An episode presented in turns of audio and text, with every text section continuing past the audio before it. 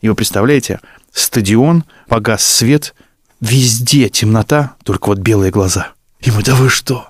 Да. Это, это как в расписании нету пляжа, купания и всей вот этой истории, а есть комары, такие, знаешь, как котята, такие подлетают к тебе, голову твою прокусывают и начинают кровь сосать. Концлагерем. До сих пор получаю какие-то важные бумаги, присутствовать на заседаниях клиентов VIP отеля Бейлис Грант на фамилию Сютков.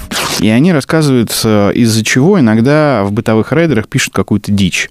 Ну, там а, молоко матери должно быть или еще что-то. Проклятие такое, знаешь, во внутреннем цехе, чтобы твою свадьбу Владимир Бегунов вез. Это хороший знак. Вы знаете, мы всегда выигрывали, когда встречали похоронную процессию.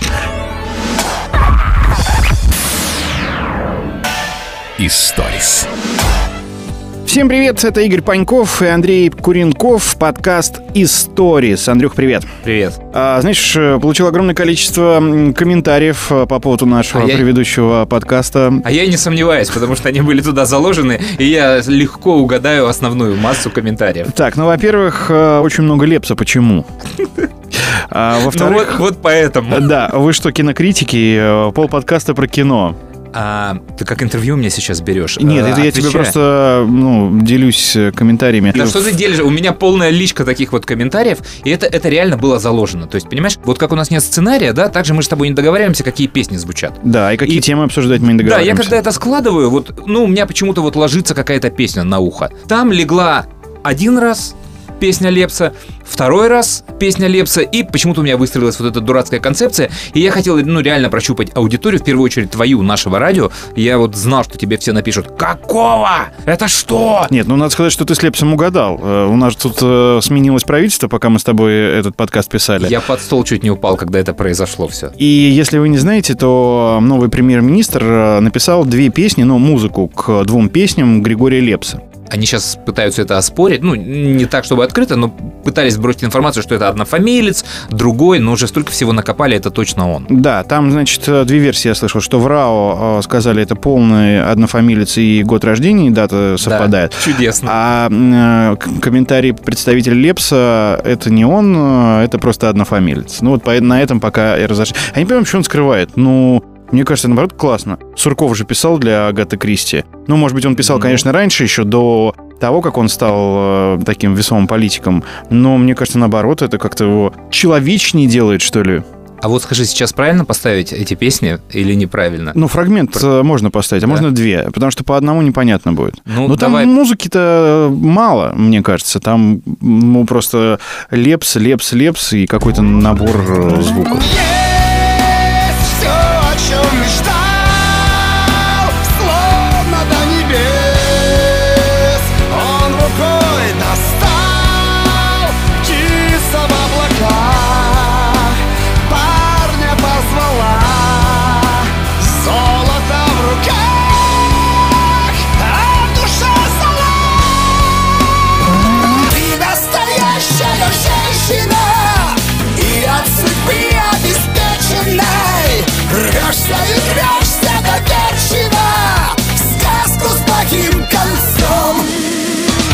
Слушай, а у меня, кстати, есть пример положительный для Лепса, единственный, и ты его, кстати, должен знать. Ты же знаешь, что Арбенина с ним дружит? Нет. Да, ладно, они там не дуэты знаю. записывают друг другу на концерты, приезжают, выступают. И лучшее выступление Лепса, которое я видел в жизни, это было на концерте снайперов, который был в Олимпийском. На чартов Южного у вас, по-моему, номинирован этот концерт. Когда Да, да. Сурганова с Арбениной Номинирован, впервые да. с- столько лет встретились, вместе выступили. Вот, он туда приехал, и еще был в афише заявлен гест-старом.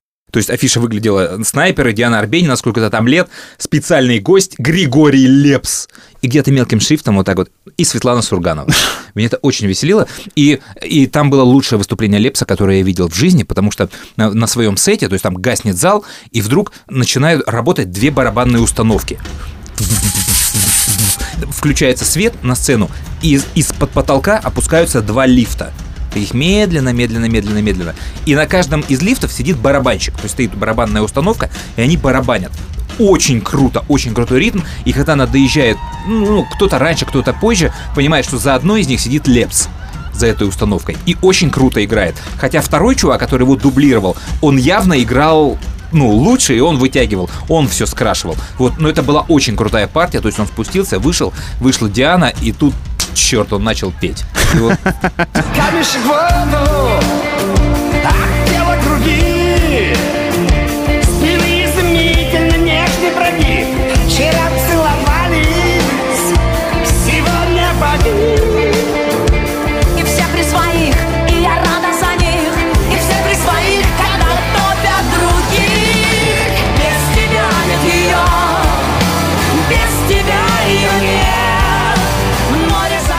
сейчас по поводу спустился, э, рассказываешь, и я вспомнил, ну, ты видео это тоже знаешь, э, на концерте Рианы, когда она выступает и поет песню, которая у них вместе с Эминемом, и в какой-то момент э, на куплете Эминема просто из-под сцены он на, тоже на лифте таком поднимается, и зал он взрывается. он выпрыгивает Да. на сцену. И зал взрывается, просто сразу все телефоны визжат, и он читает свою партию. Это мои любимые моменты в концертах, причем я заметил, когда на концерте Рианы там или кого угодно из-под сцены выскакивает Эминем, то в зале а когда в обратную сторону на концерте Эминема там, ну, откуда-то выходит Риана, в зале «А, нормально. И ничего не происходит. в буфет. Ничего не происходит, У него, да. кстати, сегодня ночью я про Эминема новый альбом вышел. Я скачал себе бесплатно, причем на Яндекс Музыке. Это очень круто. И я пару треков еще только послушал. То есть ноль анонсов. Никто не знал, что сегодня выйдет альбом. Никто. То человек просто раз ночью вбросил альбом. Всё. Я такого А не... я тоже, кстати, не видел Я такого не... Да все офиг... Никто не понял. То есть просто, оп, человек выбрасывает альбом. И там еще 20 треков, ну, вместе с интро, там, Да, ну, в любом да, случае, да, такой да, полноценный альбом. Это не сингл там какой-то. Да, я тоже еще не разобрал, вот, но я, я на самом деле очень слежу в последнее время за тем, кто как промоутирует свой альбом, кто как их представляет. И в прошлом году, конечно, потрясающая была история. У меня сейчас вылетело из башки, кто это был. К своему стыду, я не хочу сейчас лезть гуглить, забирать время. Чуваки презентовали свой альбом, знаешь где? В игре Fortnite. Играл когда-нибудь? Да, да. То есть вот... Ребенок меня То есть нужно подсадил. было прийти на какой-то остров, куда-то там пройти, что-то там сделать, и только пройдя вот этот уровень, попав туда, у тебя открывается приложуха, и ты слушаешь новый альбом Ух, группы. круто. Это очень, Очень, круто. креативно. Очень. А, это были Wizards и их черный альбом. Can't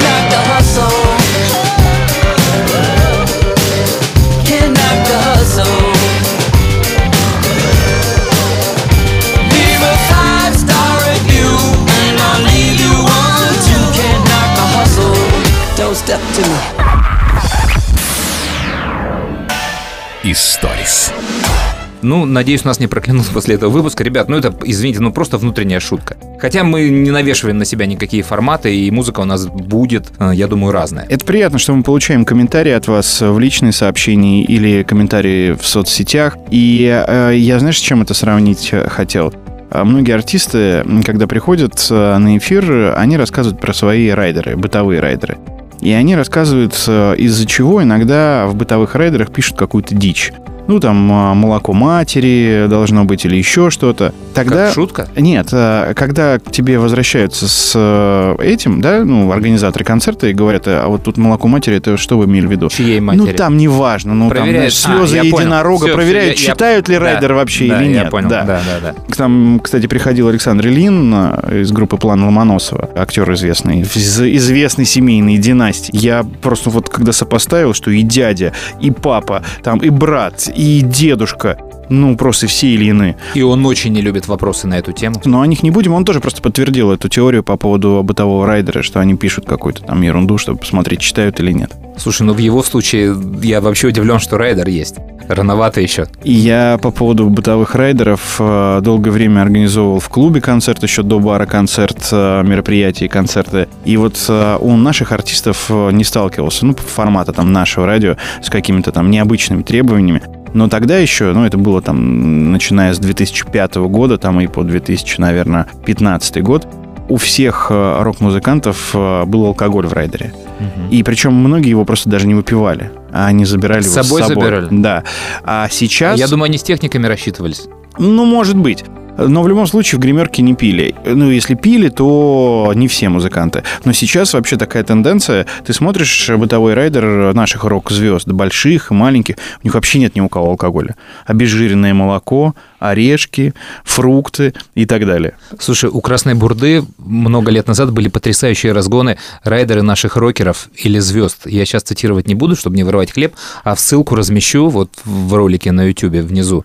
Посмотришь. Там ДДТ божественные были. И еще про фидбэки. Мне очень понравился товарищ из Нижнего Новгорода, у которого 10 лет не было нашего радио, а потом вдруг появилось. И сейчас он каким-то образом, когда едет на работу, не может слушать конкретно вас, подъемников. Он, наоборот, слушает наш подкаст, потому что э, не хочет э, слушать утреннее шоу, потому что вот то старое утреннее шоу ему нравилось больше. А, а я Ну, я просто- так понял. А, я не могу, да, там было написано «не могу слушать». Я думал, он не может, и подкаст ему с заменой.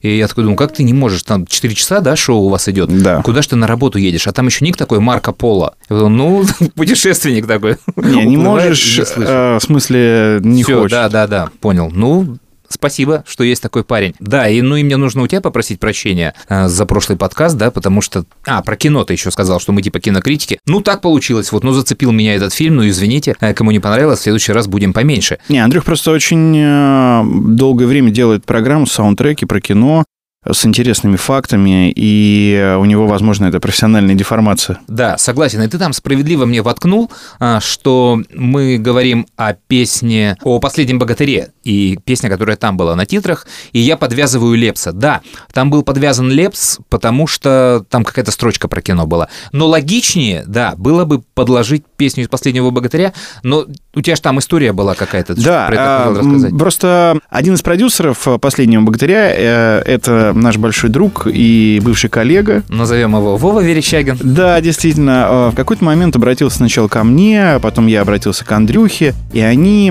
делали саундтрек э, к фильму. И э, нужно было, ну, Вова попросил, по крайней мере, молодых артистов формата нашего радио, которых он, возможно, там не слышал, чтобы то ли взять их песни прямо вот целиком в саундтрек, то ли чтобы они спели ну, в такой сборной солянке за главную тему, я сейчас не помню. И мне кажется, что он даже кого-то из наших рекомендаций взял вот в финальную э, тему. Ты путаешь, ты ко мне не обращался, мы тогда с Вовкой работали параллельно. А, На ну, Дисней мы проект делали. И он меня, да, действительно тоже спросил. Я ему напихивал какие-то песни. И самое лучшее, по-моему, что я ему посоветовал, это кавер сделать на если вы не так уж боитесь Кощея, вот в гостях у сказки на эту песню, Мгм. с современными звездами. То есть то, что- то, что они и сделали на титрах. Но ему понравилась эта идея, но в итоге там родилась вот эта песня «Моей Мишели». И там, конечно, все сошлось. То есть она на месте, она там здорово звучит. И даже если нет сил, подруга не зовет, не растет трава. Смотри, какой вокруг мир, он ждет едва-едва. Там еще был забавный случай. Вовка в один из дней он мне вбрасывает такое конкретное задание. Слушай, говорит, а ты можешь вот подобрать какую-то нашу песню, э, похожую на Scorpions, Here I am? И, так, и на выходе вбрасывает up-tempo. ты сейчас валишь э, терминами э, Вот, всех, Here I- кто не понимает. Смотри, у меня в голове включается Scorpions, Here I am и... А я Scorpions-то не очень э, с детства люблю. Он у меня в рамках Greatest Hits, медляков. У всех была кассета, медляки группы Scorpions. В мое время Вот. уже диски И- были. Да, в мое время еще были кассеты. Вот я слушал гитарный альбом, и мне не зашло. Ну, у меня там Металлика была, тут вдруг Скорпионс. А в рамках-то медляков мы были боги. Э, Мы все знали наизусть. И э, для меня-то Хероин Скорпионс это вот эта песня.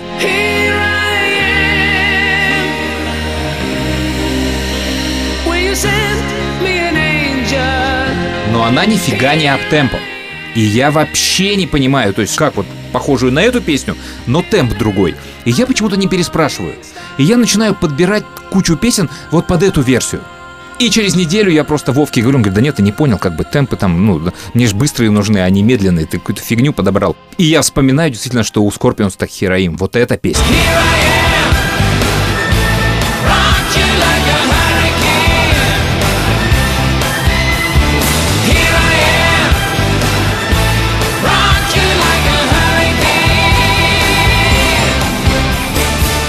И они, собственно, ее и оставили в фильме, она в фильме есть. И знаешь, я на самом деле понимаю, что я с этой историей сажусь в лужу, в которую сел вот лет в 13 мой друг, Мы были в пионерском лагере, по-моему, последний раз в пионерском лагере. Ну, клеили каких-то девчонок, и зашел разговор о группе Scorpions. И мы обсуждаем, какая песня больше всех нравится, и девчонки говорят, «А, слушайте, у нас э, любимая песня I'm Still Loving You. Это лучшая песня. А на что мой друг Виталик возражает, да ну это все фигня, у них лучшая песня Time. And it's time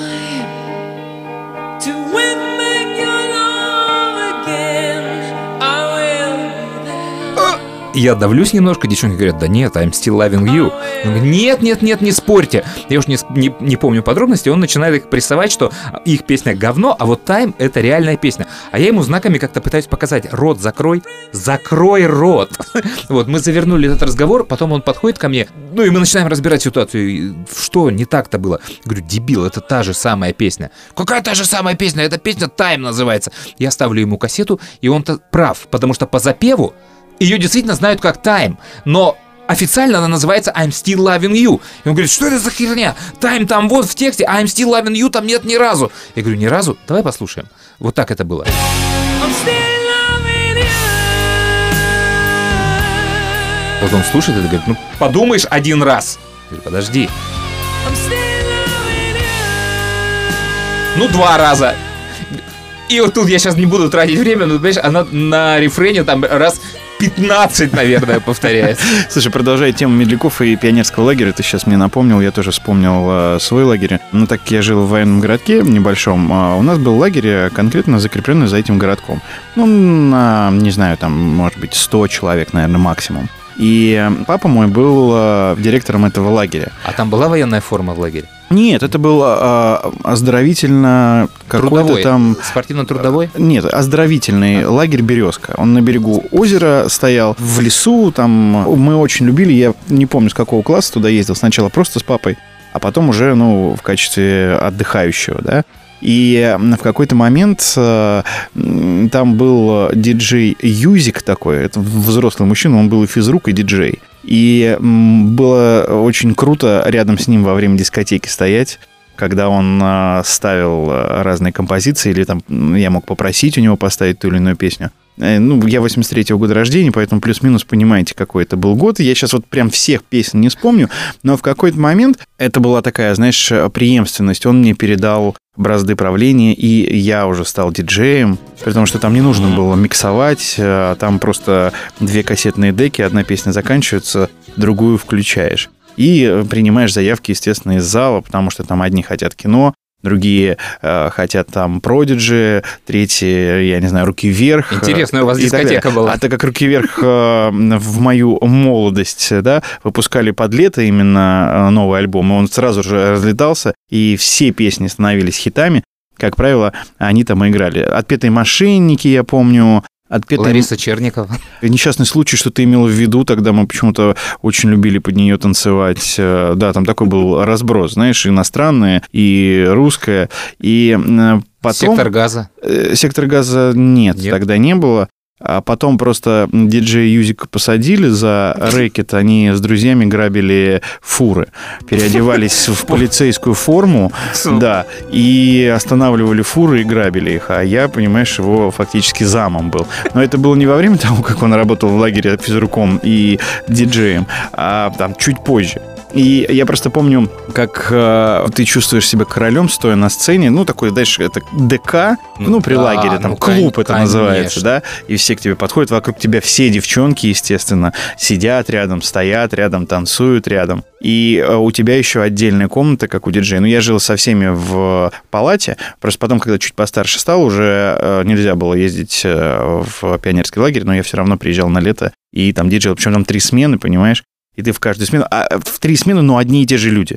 То есть они просто остаются на все лето в лагере, потому что плюс-минус там 95% это, собственно, одни и те же люди, потому что это одни и те же дети, дети военных, там дети гражданских, которые живут в этом, ну, жили в этом городе. Поэтому я тоже подиджеил немножко. А я еще добью тебе королевскость э, диджеинга, э, потому что у меня это было лет на 10 раньше, чем у тебя, и ты еще был королем, потому что вот ты находил какую-то новую песню, которой ни у кого нет, и только ты ее мог записать кому-то. То есть, ну, во-первых, у тебя есть кассета, во-вторых, там у тебя еще должен быть двухкассетник, что тоже редкость. И за очень большие какие-то колымы ты записывал эту крутую песню самой лучшей девчонки на этой дискотеке или самой лучшей ее подруги. Вау. Да часто, кстати, отдыхал в пионерских лагерях. Потому что я вот Я все да. лето там с детства сначала просто вот, как я говорил уже, да, потом, э, ну, с папой, как, ну, ребенок такой, сын полка, там бегал, да, все тебя там подкармливали. А потом вот я дико любил, просто вообще меня не оторвать было. Мне нравились все эти спортивные соревнования, все эти мероприятия, которые вечером проходили, да, там конкурс видеоклипов, там, ну и так далее. Вся эта самодеятельность, столовка, это, конечно же. Я много был, да, во-первых, у меня тоже был лагерь «Березка». Мне кажется, любой человек, если он был в пионерском лагере, с огромной вероятностью он был в лагере «Березка». Или космос, или Да. ракета, там, ну, что-то такое. А потом у меня Всегда. были, ну, какие-то спортивные лагеря. В общем, для меня пионерский лагерь должен был быть на море. Все, я других не понимал. А, ну ты мажор. То есть, ну да, то есть, когда меня привозили один раз, я приехал, ну, не один раз, Березка-то у меня был вот такой лесной лагерь, но после него вот мы в основном на море все время были. И когда меня в сознательном возрасте уже я попал в какой-то лагерь где-то под Владимиром, в каком-то сосновом бару. И я говорю, это что? Это, это как в расписании нету пляжа, купания и всей вот этой истории, а есть комары, такие, знаешь, как котята, такие подлетают к тебе, голову твою прокусывают и начинают кровь сосать. Концлагерь был. А не у нас э, лагерь вот наш пионерский, он был достаточно простой, то есть там в палате не было там э, каких-то удобств особых, э, тумбочка и кровать вот эта пружинистая. И так как он в лесу находился, постоянно комары, да, кто-нибудь дверь откроет, окно откроет, ну там все носились, бегали, прыгали. И они сидели на, вот на потолке и на побелке на стенах, ну просто там, э, ну вот черное такое, вот черное огромное пятно постоянно. И знаешь, что мы делали? Тогда еще не было фумитоксов и прочей вот этой вот э, заразы, которые их травят.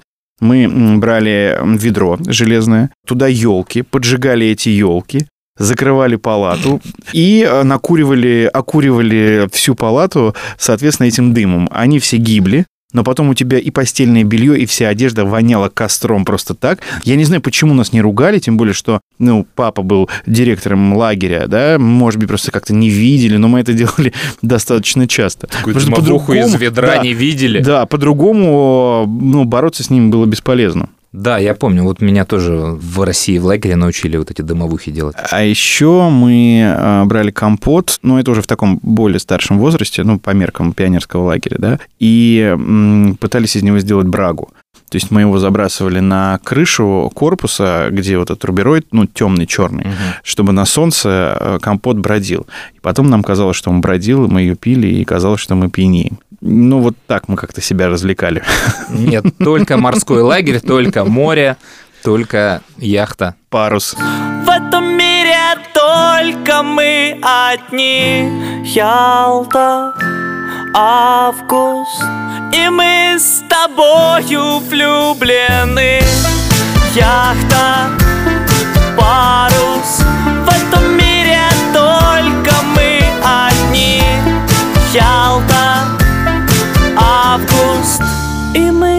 тобою влюблены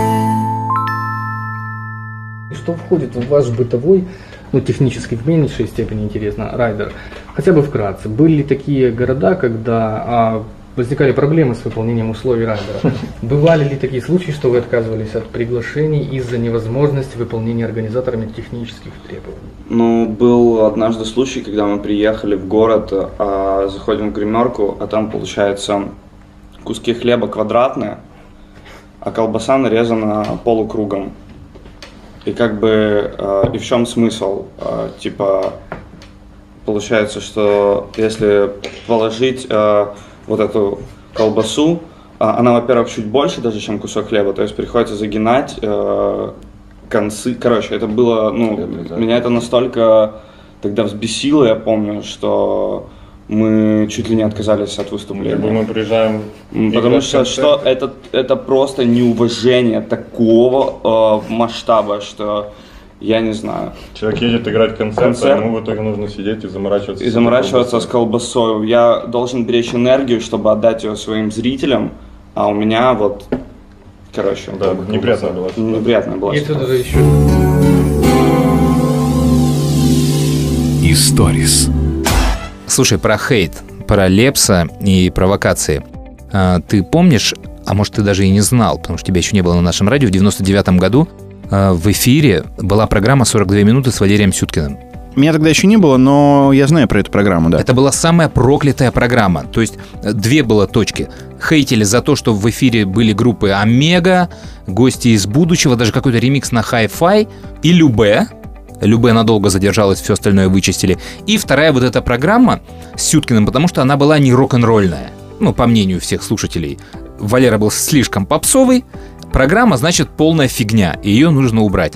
Но мы год ее держали в эфире. То есть смысл был, что Валера приходит на запись, Наташа Демкина набрасывала ему там ряд каких-то событий, и он на каждое из этих событий рассказывал истории. Слушай, он может бесконечно рассказывать, и он это так интересно и классно делает. Вот! Он все эти истории записывал, он их все запоминал, какие-то приносил с собой сам. А он рассказчик-то крутой. И он эти истории очень красиво рассказывал. Но вот то, что он их тогда записывал, я не очень обращал внимания. И потом лет через пять я с ним встретился, он точно так же приехал к нам на запись, и ему нужно было рассказать какие-то истории.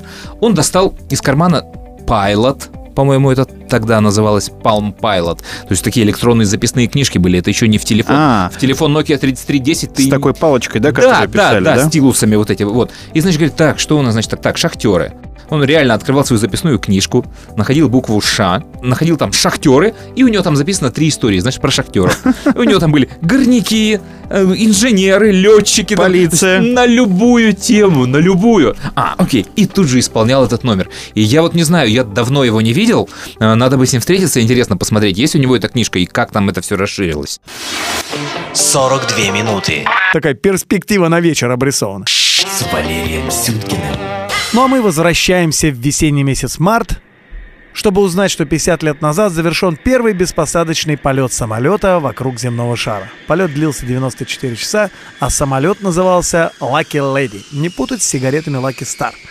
Поскольку самолет не дымится, а летает в небе. Ну, о самолетах я могу рассказывать бесконечно.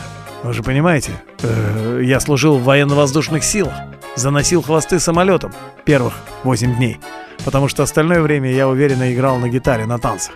Но с тех пор я знаю такие слова, как фюзеляж, элерон и еще массу познавательных историй о летательных аппаратах. Ну а поскольку я заговорил о своем армейском периоде в военно-воздушных силах, я вам хочу сказать, как готовится тот самый знаменитый ликер шасси, который приготавливали доблестные пилоты из фильма «Хроника пикирующего бомбардировщика». Мы, опытные бойцы механического обслуживания э, самолетов, делали это следующим образом. Берется вертолет Ми-4, который никогда больше не поднимется в воздухе, а стоит как памятник резерв. С помощью хватательного движения за хвост нескольких человек он наклоняется в сторону земли, касаясь своим хвостовым оперением фактически асфальта взлетной полосы. Предварительно откручивается пробка, закрывающая отверстие для введения и выведения противообледенительной жидкости. Вы понимаете, что мы это делаем, конечно, не для введения. Да, забыл сказать важную деталь. Все это производится в зимний морозный день.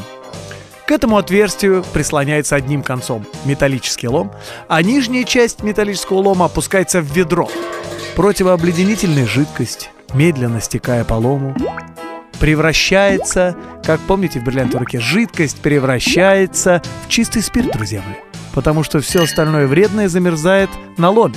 С помощью ароматических добавок, как то клюква, перепонки от грецких орехов, э, получается настоящий, абсолютно пригодный для питья напиток, который и называется ликер шасси. Вот такая инструкция начинающему авиатору.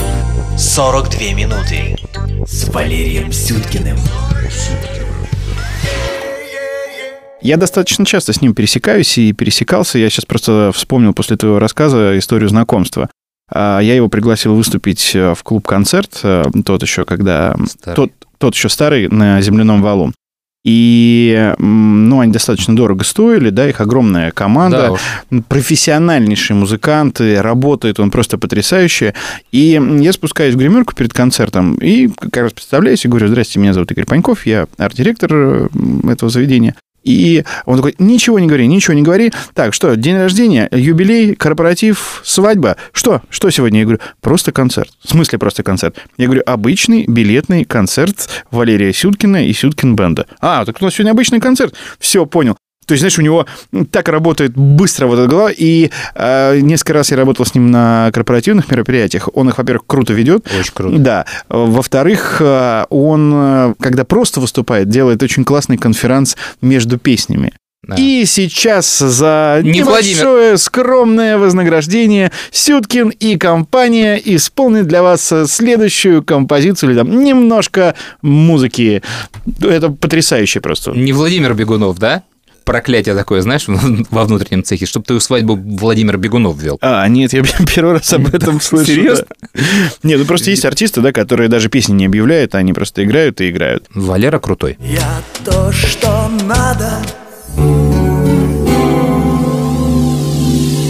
Историс. Слушай, я так смотрю, физруки вообще знаменитые люди, и у каждого есть история в жизни про физрука. Я миллион могу сейчас рассказать, но почему-то вспомнил, когда мы нашли огород нашего физрука, там было время, всем раздавали по 6 соток. Знаешь, там какую-то делянку пилили и раздают всем достойным людям. Ну и кто-то там как может, так возделывает. У кого-то просто грядки, кто-то сарайчик ставит, ну кто во что гораст. И у нас было огромное такое поле, и ты видишь вот кучу вот этих вот участков и безошибочно понимаешь, где участок физрука. Потому что он выглядит примерно так. По периметру воткнуты планки, через которые прыгают. Забор вокруг этих планок намотан. Это волейбольные сетки, футбольные сетки, какие только можно. Значит, дальше где-то там как-то приспособлен козел. То есть весь инвентарь, который в школе вот, вот возможен, он весь был выложен на этом участке. Бытовуха была построена из каких-то там матов школьных, блинов. И я продолжу эту тему, но, видимо, это у всех было, потому что у нас, э, у одного из физруков, просто у нас было там несколько в школе, и у него забор, э, огорожен был э, вот сарай, и забор был сделан из лыж. Вот Да. старые, вот сломанные, там, ну, какие-то лыжи не в кондиции, ну, просто это забор из лыж.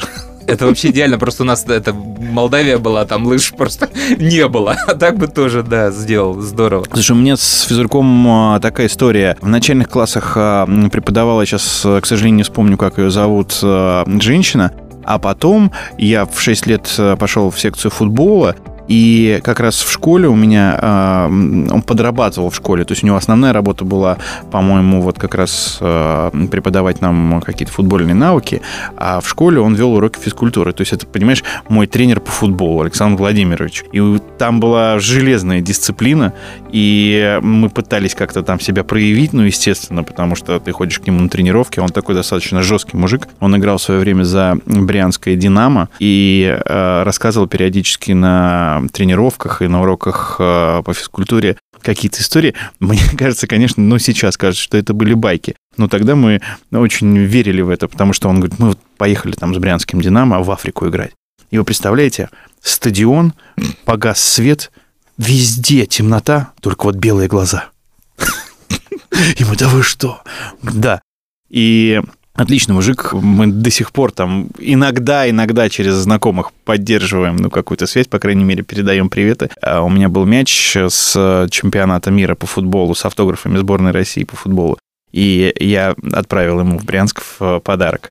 Один из игроков сборной мне как раз его подарил, и я его передарил своему первому футбольному тренеру. Он также рассказывал, знаешь, когда мы ехали на игру, это вот первая игра, которую я помню, потому что я забил в ней свой первый гол вообще за команду в каких-то соревнованиях. Мы тогда проиграли 2-1 этой команде, вот, но я все-таки один гол забил. И мы идем, значит, от железнодорожной станции к стадиону и встречаем похоронную процессию. И Александр Владимирович говорит, это хороший знак. Вы знаете, мы всегда выигрывали, когда встречали похоронную процессию. И кто-то там остроумный, знаешь, нам, ну, я не знаю, сколько нам, да, по 8, по 10 лет. Александр Ильич, вы, видимо, не часто выигрывали. Люди же не часто умирают. Ну, или, по крайней мере, так вот на улице не часто похороны встретишь. Они специально заказывали. Про футбол. У нас был один такой парень, однажды мы играли на соревновании, и взяли пацана, который очень редко участвовал, но вот был шанс дать ему поиграть, все, мы играем, играем, и как-то мы там сделали, в общем, он гол забил, и парень вот так ликуя, гол, гол, куда-то побежал радоваться там в сторону парка, убежал в этот парк, убежал куда-то и не вернулся на поле. Вот так, да? Да, то есть все стоят, судья всё, стоит командой, гол, там где-то Я в- все сделал. в лесу, да, знаешь, все, гол. Вот, и, ну, там замена была, все, мы игру продолжили, он через полчаса вернулся, довольный, и все, то есть он был выключен, то есть человека трясло от того, что он забил гол, все, он был в восторге, по-моему, не играл больше после этого в футбол. And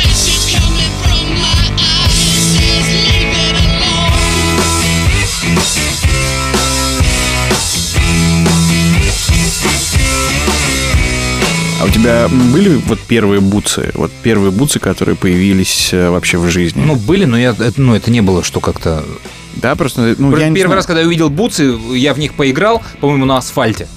И я понял, что бутсы это- Неудобно? Да, что очень неудобно играть в бутсах. И мы... У меня босиком играли в футбол, Игорь. У меня в детстве... То есть против нас выходила команда босиком на пастбище. На каком-то мы играли. Мы дебилы. И нас просто вот эти полуцыганская команда босиком укладывала 5-0 к третьей минуте. Пляжный футбол. Да, да, Я да. просто помню, папа принес мне бутсы, вообще первые бутсы в моей жизни. Они, естественно, мне были велики.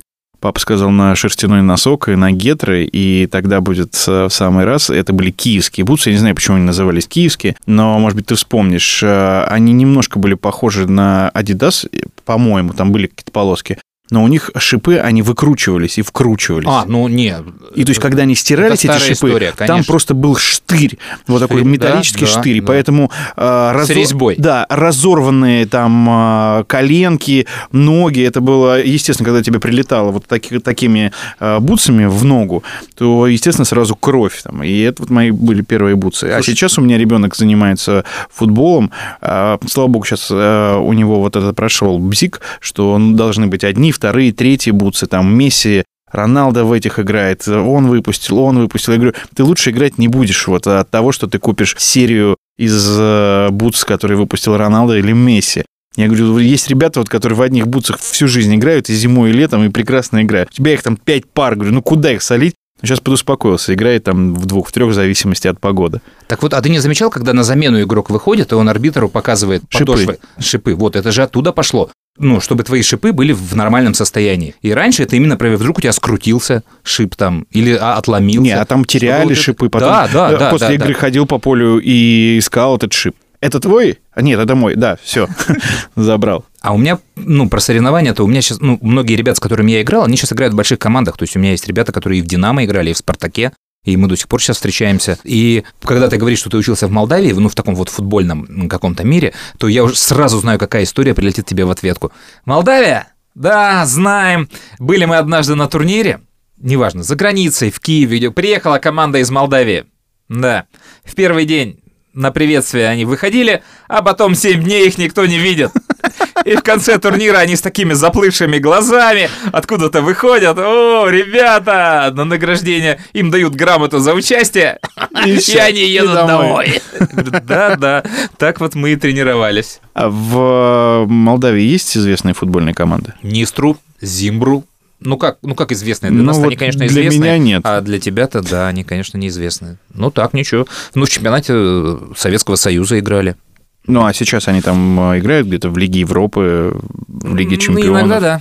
Да? Да, да, да, играют. Ну, там сейчас кто только не играет. При таком расширении команд, как сделали. Сейчас, знаешь, все, все же расширяется, да, ради бабок. Ты видел эту смешную историю? Команду УЕФА видел в этом году? Нет. Не обратил внимания? Ну, УЕФА каждый год выбирает команду по голосованию болельщиков. Кто набирает больше голосов, тот, значит, вошел в команду УЕФА. И все время есть две схемы, по которой они этих игроков выбирают. Это 4-4-2, очень редко. То есть 4 защитника, 4 полузащитника и 2 нападающих. И в последнее время чаще всего схема 4-3-3. И в этом году УЕФА на три недели позже, три недели они думали, впервые опубликовала схему 4-2-4. Четыре нападающих. Когда-нибудь видел такую схему? Ну, потому Нет. что сложно было определиться, видимо, с Нет. нападающим, поэтому Нет. всех четырех нет, взяли. Нет, потому что Рональду, как нападающий, занял в голосовании четвертое место. А? Да, и его там не должно было быть. И чуваки три недели мяли сиськи и выпустили в итоге вот эту сборную, про которую все сказали, что? 4-2-4? Это что? Но газеты тут же просчитали эту историю, тут же слили инсайт и, конечно, говорят, ну вот, вот Рональду занял четвертое место после Месси, Левандовского и Мане. И поэтому сделали вот такую схему. Ну, это позорище. Поэтому все вот эти расширения я дико ненавижу в футболе.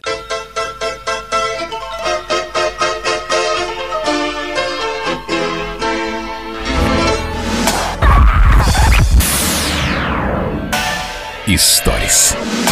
Я, кстати, читал сегодня новость о том, что 80% билетов на матчи в России Евро 2020 скупили перекупы. Сегодня была новость. Уже. Уже. Обалдеть. Ну, я не знаю, насколько она актуальна и насколько правдива, но так просто на глаза попадалась сегодня. Прикольно. Я, кстати, одно время, когда только начинал работать э, на радио, и мне попадались э, билеты на концерты, которые мы поддерживали, а денег не было, и я периодически ходил к МХАТу. Как это получилось? Первый раз я шел на концерт, не помню, «Ночных снайперов». У меня два билета. И мне они, в общем-то, были не так нужны, как деньги, например. И я иду, ко мне подходит э, человек и говорит, продай два билета. Я говорю, да, так можно.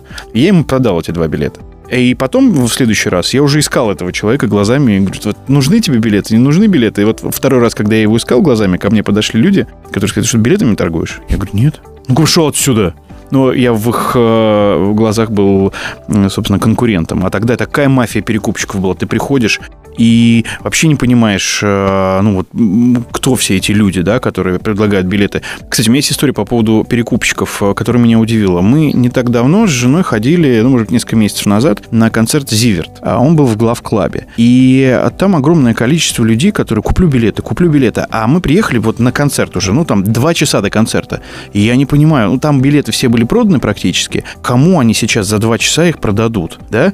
И у меня был лишний билет. Он стоил номиналу, по-моему, 2000 рублей. Я говорю, вот за 1000 рублей. Он мне тут же забрали. За тысячу За рублей? тысячу рублей, да. А до концерта уже оставалось минут 30, наверное, Андрюх. И, и их там, знаешь, ну, человек 10 вот так. Каждому подходит, э, куплю билеты, куплю билеты, куплю билеты. Я думаю, зачем вам эти билеты? А потом э, я подошел к этому парню, который у меня купил билеты, и говорю, слушай, просто скажи мне, зачем вам? Ну, вот концерт сейчас начнется через 15 минут. И он рассказал. Они продают в интернете билеты заранее. И говорят следующее. Ты забронируй билет, платить не нужно. Приедешь э, и перед мероприятием позвони по этому номеру, и выйдет человек и вынесет тебе билет. И продаются заведомо чуть дороже. То есть у них оказалось там э, А. столько желающих вот э, купить билеты заранее, да, когда особенно они кончились в официальной кассе. И э, такая схема, я еще один раз с этим столкнулся, думаю, а в чем подвох? Там платить заранее не надо, приедешь и там, а если приеду, а билетов не будет.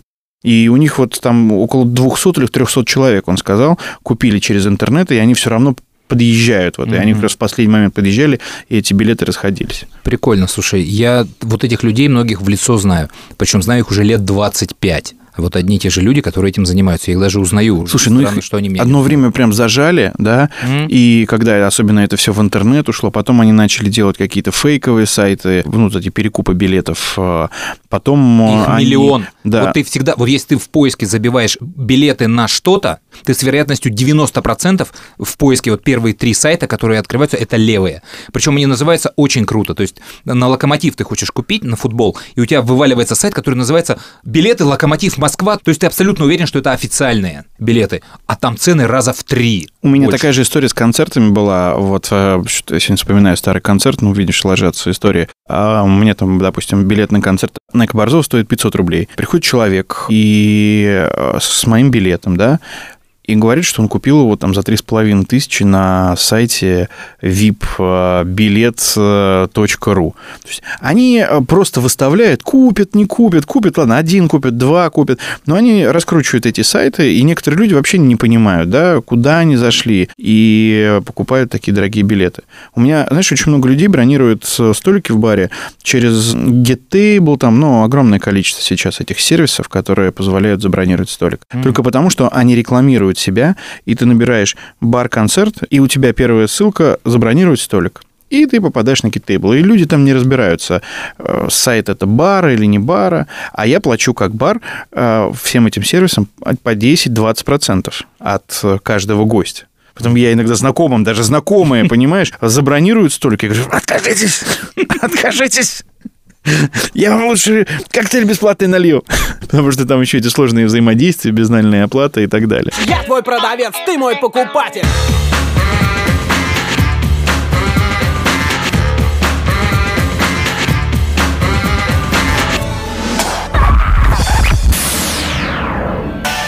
Историс. А ты что, постригся? Я, да. На-ка тебе щелбан за стрижку. Сейчас, э, если нас слушает молодежь, они даже не поймут, о чем идет речь. А у тебя было такое? Было, конечно. Ну все, ты понял, я понял. Ну, у тебя в день рождения одноклассников там или друзей за уши таскали? Да. И я тут э, своему сыну как-то в день рождения говорю, давай, там, 14 лет было, сейчас буду за уши тебя таскать. Зачем? Я говорю, ну, есть такой обычай. Какой обычай? Ну, сынок, все понял. Ты либо сейчас смирись, либо давай не будем это делать. Там был другой обычай, я с ним познакомился сильно поздно, поднимать именинника на стуле. Нам было лет 15, мы пришли в гости, ну, к такой довольно мажорной девочке, и в какой-то момент подумали, а, давайте именинника по- поднимаем на стуле. А, давай. Она, нет, нет, нет, нет, давай, садись. Мы его посадили, а это старые квартиры, ну, такие с невысокими потолками, 2,40.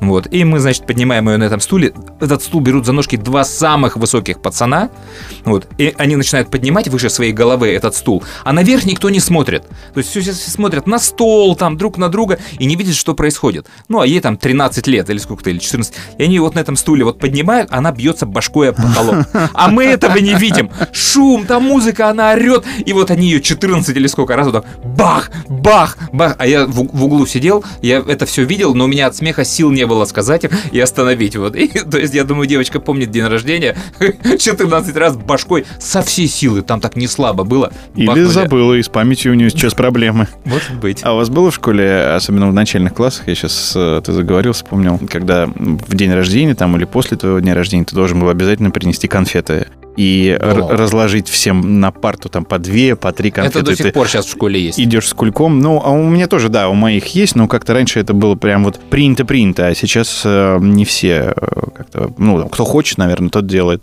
Кто не хочет, э, не делает. А раньше прям, ну, ну, день рождения обязательно нужно. Там, ой, завтра нужно же в школу нести еще конфеты и так Не, далее. я не знаю, ну, у нас, во-первых, это принято, это все делают, но это просто набирает какие-то страшные обороты, потому что они уже стали подарки приносить из школы. То есть теперь не просто угощают, а еще какие-то подарочки дарят. То есть у меня приходит пацан из школы, у него какой-то подарок. Я говорю, что это такое? Там у Пети был день рождения. Что? Да, вот был день рождения, он всем подарил подарки. То есть так теперь это в школе происходит. Те именинник придут, подарки дарит, угощения. Отлично. Это я... Главное заболеть в свой день рождения. Сейчас вспомнил сразу анекдот, когда Вовочка приходит домой с новой машинкой, и папа у него спрашивает, откуда? Он говорит, да, это Витька подарил, а ты ему что? Пизды.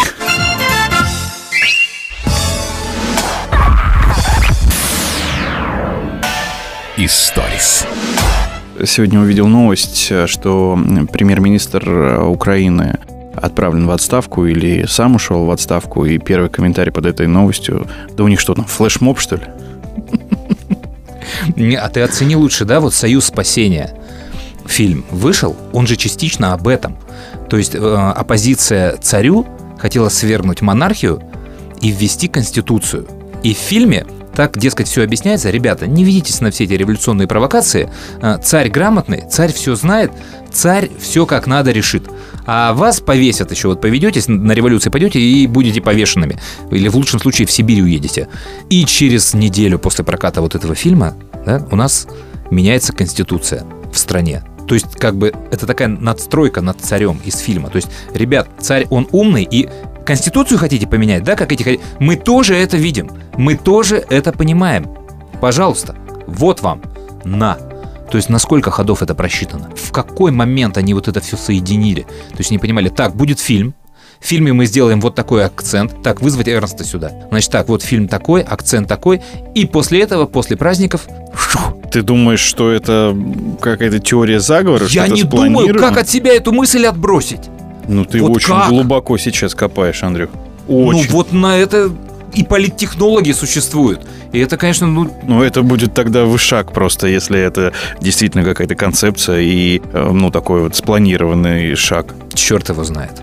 А У меня по поводу распуска правительства и конкретно Дмитрия Анатольевича такая ну, маленькая радость, хотя я понимаю, что она призрачная, да, и все равно с этим ничего не изменится.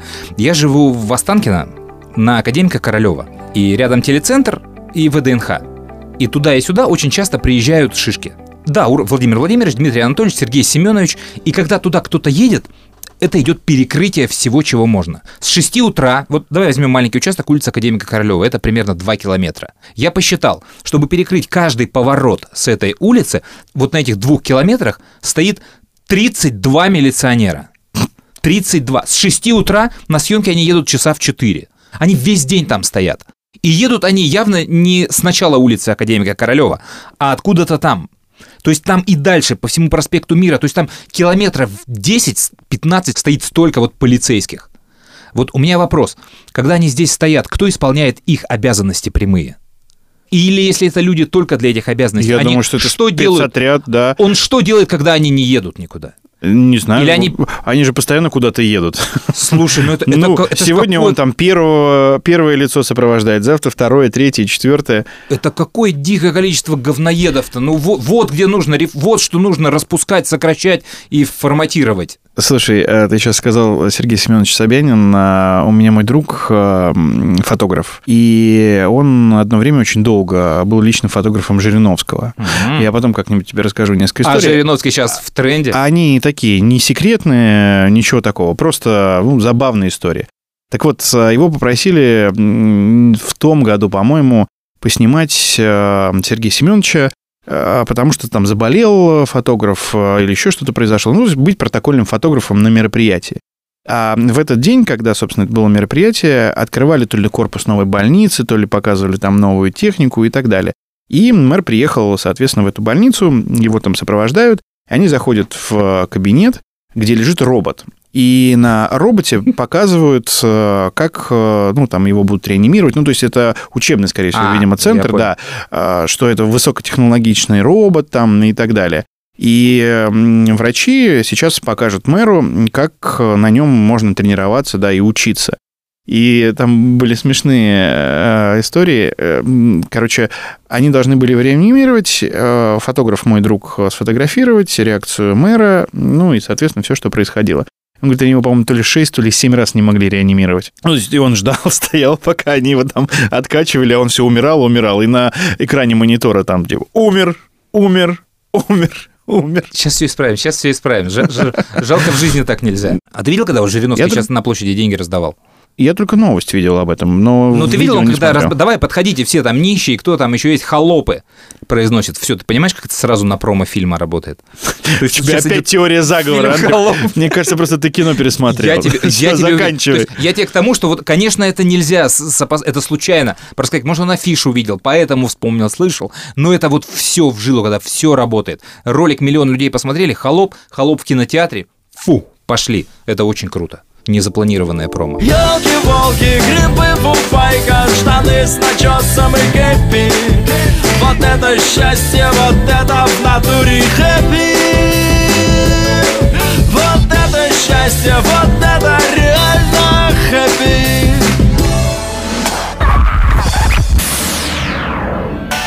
Историс.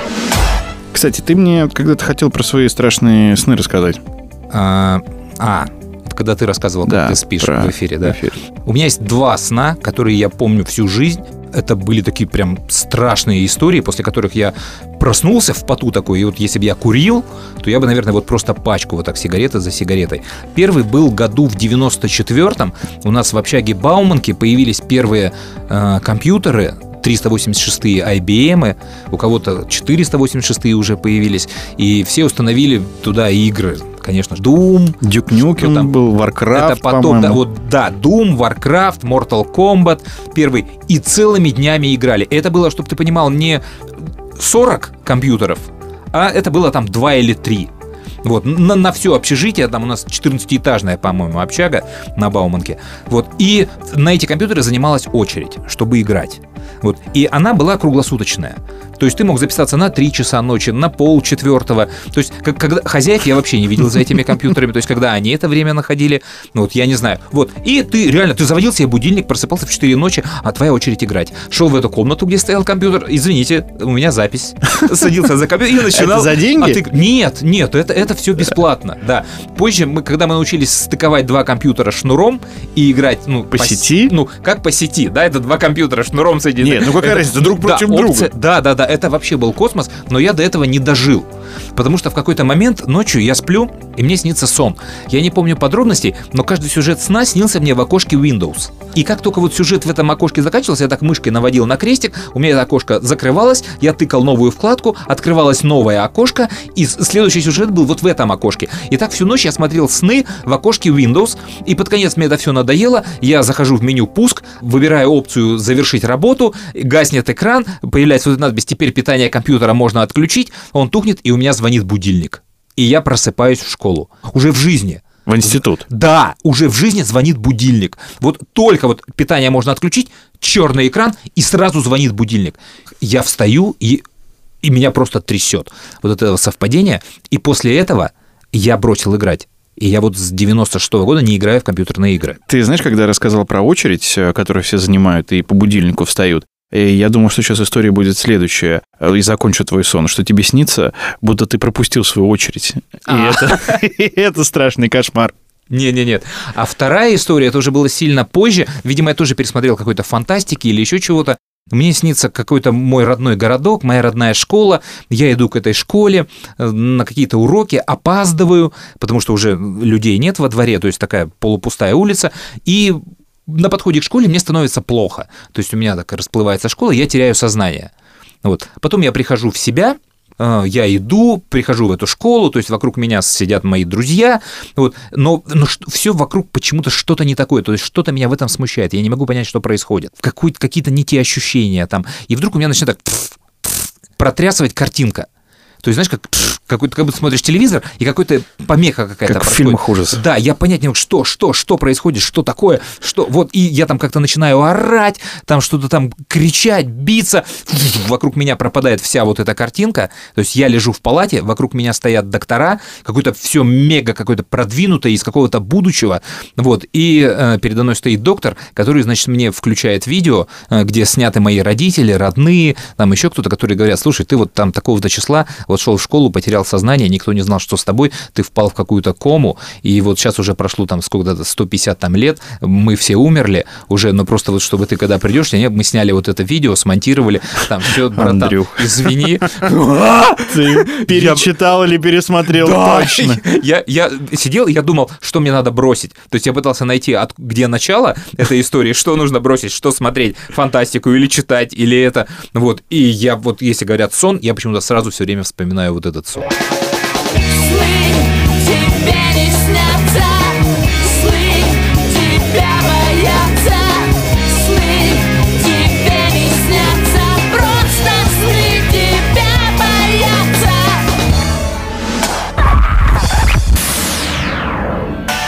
Историс. Ну и чтобы этот выпуск подкаста не получился слишком музыкальным, давайте снова про кино. Я, я тут просто посмотрел, пересмотрел. Заметь, не я это предложил. Да, да, да, плохих парней, потому что скоро выйдут э, третьи уже, и я посмотрел первую, она, конечно, фантастическая, но вторая не менее фантастическая, потому что они меня дико веселят, особенно Мартин Лоуренс вот э, со своим вот этим Там фриковатым там, волшебный момент. э, когда они э, в колпаках, в колпаках, да. да, да, это вторая часть, начало, Вторая часть, да? да, да. Когда спецназ, спецназ, спецназ.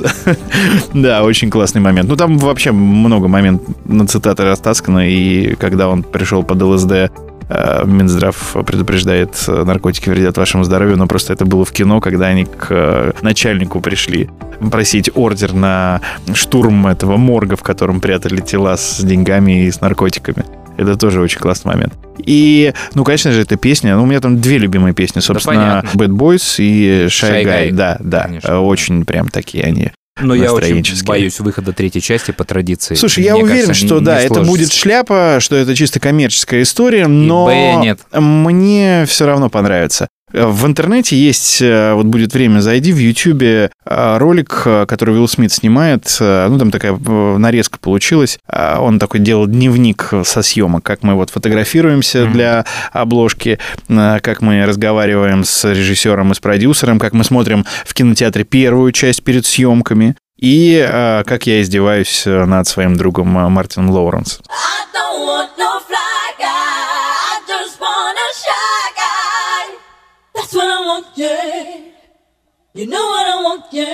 Ну, я думаю, на сегодня все. И о музыке поговорили, и о кино, и э, лагерь вспомнили, и про сны тоже узнали много всего интересного. Давай, счастливо и до встречи в следующем подкасте. Да, давай пока.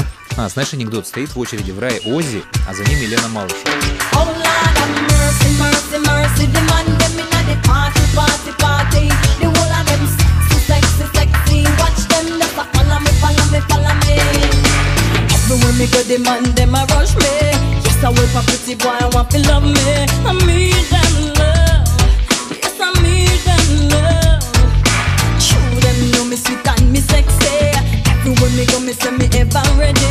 I need that love. Yes, I need